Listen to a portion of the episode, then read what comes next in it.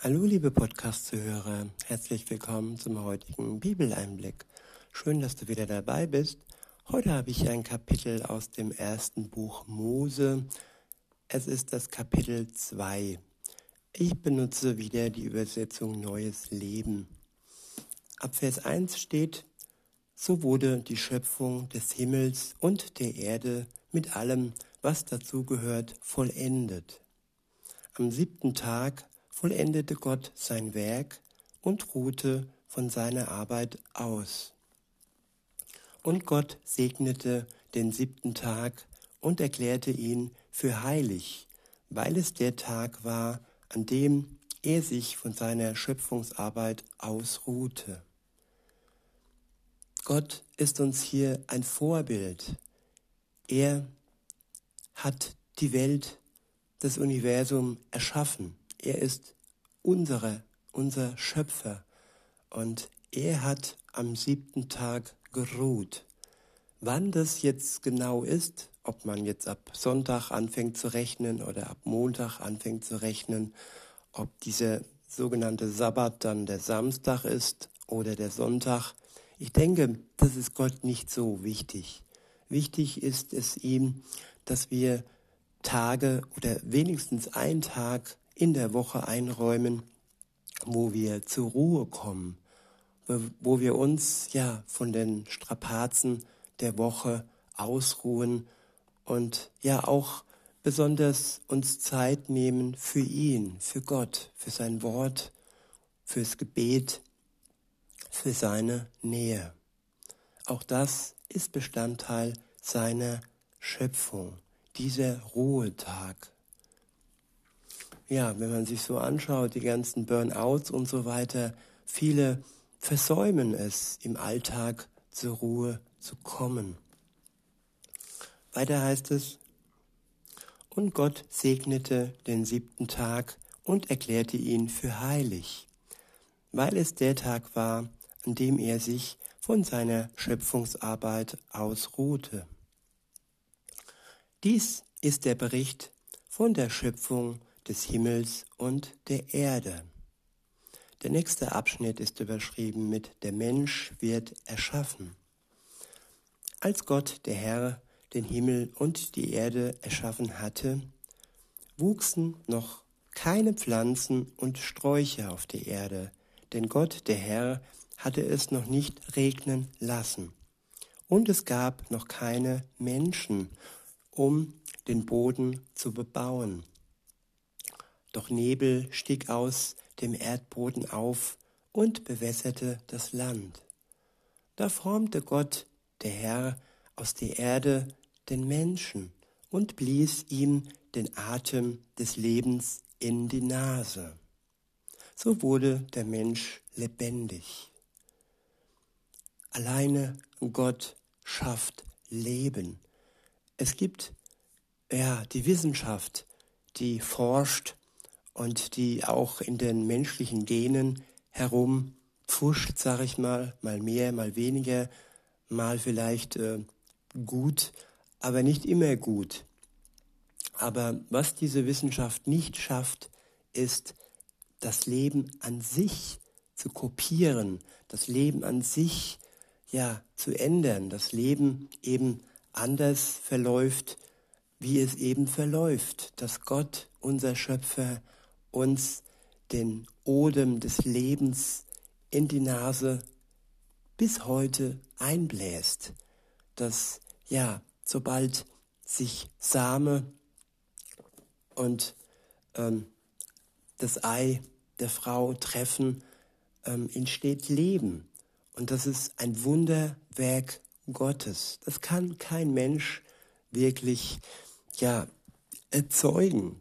Das kann nur Gott erschaffen, das Leben.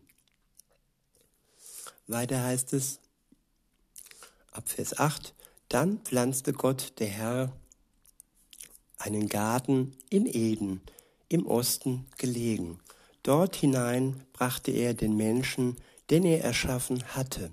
Und Gott, der Herr, ließ alle Arten von Bäumen in dem Garten wachsen, schöne Bäume, die köstliche Früchte trugen. In der Mitte des Gartens wuchsen der Baum des Lebens und der Baum der Erkenntnis von Gut und Böse.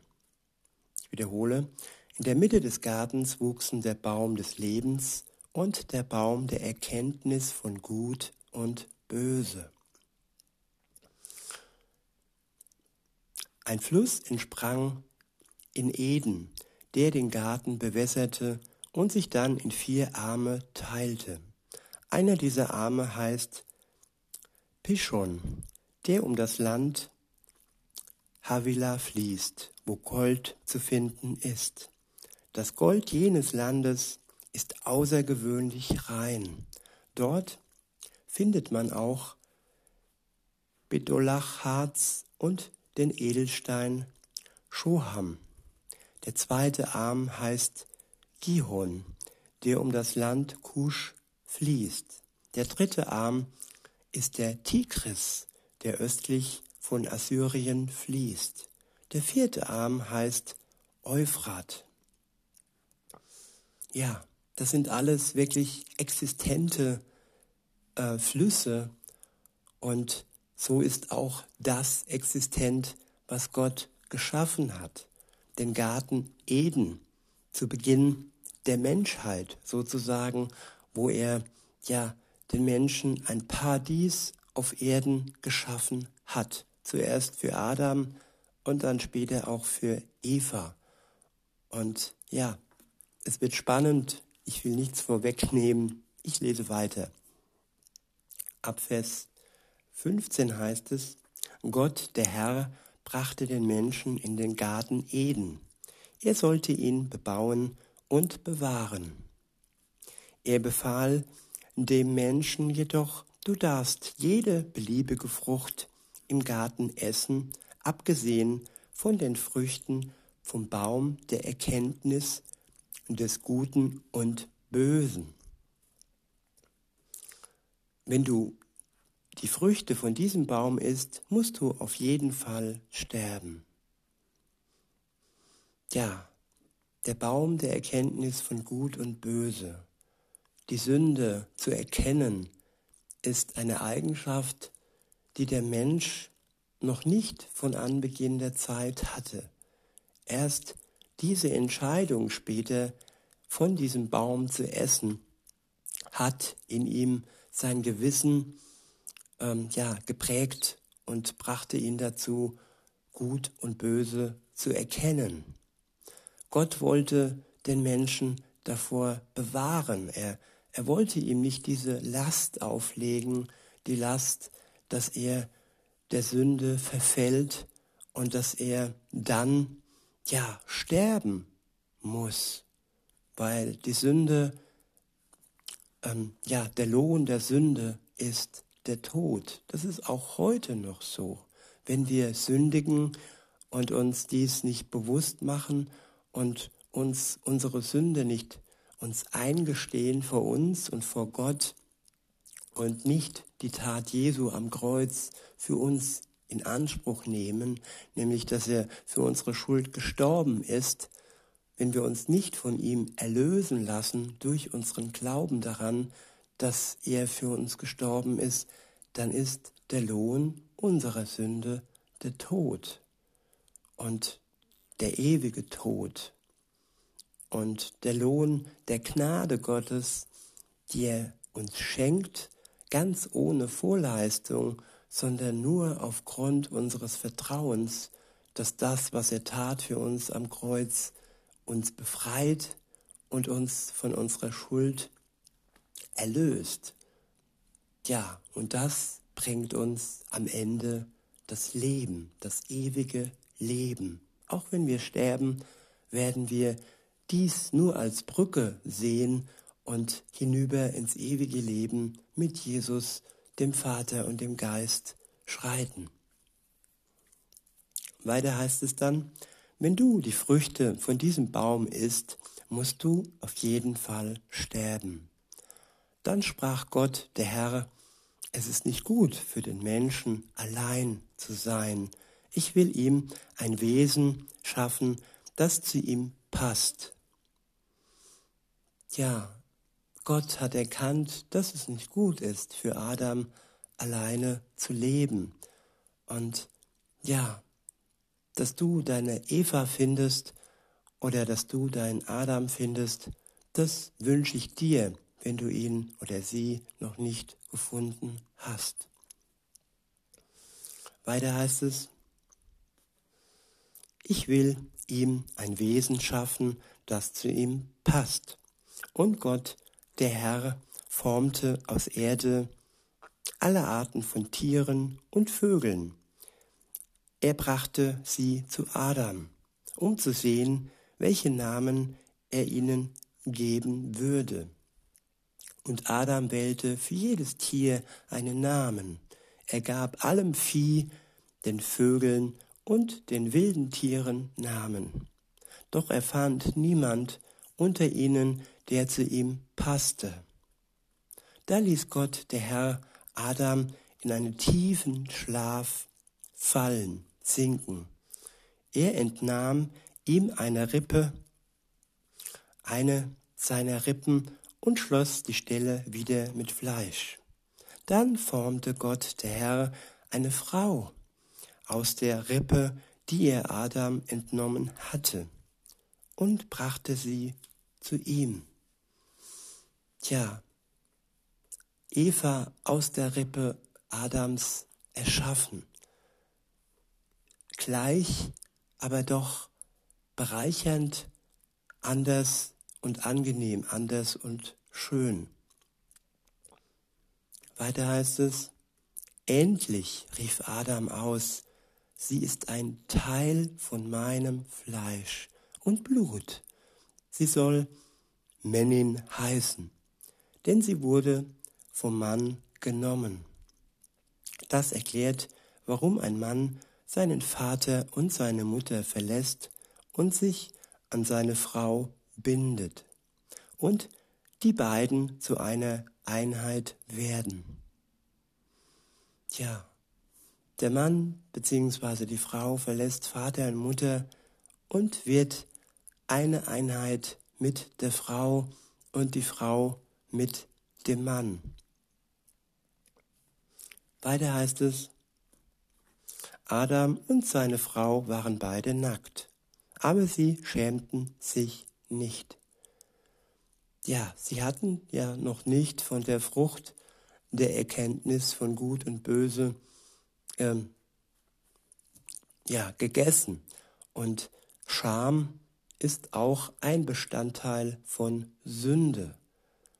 Und diese Sünderkenntnis, ja, da war ja keine Sünde, da war ja alles in Ordnung zwischen Adam, Eva und Gott, alles war in vollkommener Harmonie und die Beziehung zwischen ihnen war noch intakt. Weiter heißt es, beziehungsweise das war das Kapitel und ja, ich hoffe, ich habe euch ein bisschen ähm, dieses ähm, Buch schmackhaft gemacht und ihr lest vielleicht in Kapitel 3 für euch weiter und entdeckt noch die Anfänge der Menschen zwischen Mann und Frau und wie es denn am Ende ausgegangen ist. Ja, ich will es mal vielleicht noch kurz zusammenfassen für die, die jetzt zu sehr irgendwo in Spannung leben. Also Adam und Eva, sie sind beide schwach geworden Eva hat angefangen und hat von dem Baum der Erkenntnis von Gut und Böse gegessen. Und weil sie diese Schuld nicht alleine tragen wollte, hat sie auch ähm, ja, Adam dazu verführt, mehr oder weniger von dieser Frucht zu essen. Und ganz am Anfang stand damals auch schon der Widersacher, der Teufel, ja, der Eva verführt hat und sie hat sich verführen lassen. Ja, Erkenntnis, Macht und Gottgleichheit, das war damals und auch heute noch ein Problem, dass die Menschen Gott gleich sein möchten und nicht in der Lage waren oder bereit waren, ehrfürchtig ihre Stellung, die geliebt ist. Wir sind nicht wertlos, nur weil wir nicht wie Gott sind. Wir sind Mensch und Gott ist Gott. Und das hat alles seinen Sinn. Aber diesen Sinn wollte Adam und Eva nicht einsehen und sie haben sich verführen lassen und haben von der Frucht des Baumes, den Apfel der Erkenntnis von Gut und Böse gegessen und dann, ja, dann war es passiert. Das war praktisch der erste Sündenfall, der die Sünde in die Körper der Menschen gebracht hat. Und seitdem hat sich die Sünde weiter und weiter fortgepflanzt, bis hin zu Maria, die dann Jesus gebar und der auch dann einen sündhaften Leib hatte, aber nur einen sündhaften Leib und trotzdem erschaffen vom Geist Gottes und trotzdem bis zum Ende seines Lebens ohne Schuld. Es war nur die Sünde, die von Maria an ihm haftete. Und ja, und diese Sünde wurde gebrochen, sie wurde zerstört am Kreuz, die Sünde wurde besiegt. Und diese Sünde können auch wir besiegen, liebe Zuhörer, wenn wir uns im Glauben mit Jesu verbinden und uns von ihm erlösen lassen von der Last unserer Schuld, die von Anbeginn der Zeit auf den Menschen lastet. Gott hat eine Lösung geschaffen, eine Lösung von dem Unheil, das damals seinen Lauf ähm, genommen hat, nachdem Adam und Eva aus dem Paradies dann am Ende äh, rausgeschmissen worden sind, das kann man nur so sagen. Und ähm, ja, das Leben an sich leidvoller, schmerzvoller geworden ist. Adam musste dann bitterlich für seinen Lebensunterhalt arbeiten und Eva unter Schmerzen ihre Kinder gebären. Das noch als Zeichen darüber, was geschehen war. Aber trotzdem haben sie noch gelebt und der Tod hat sie nicht sofort dahingerafft und vielleicht haben sie sich ja auch versöhnt am Ende ihres Lebens und wer weiß. In diesem Sinne wünsche ich euch noch einen schönen Tag und sage bis denne.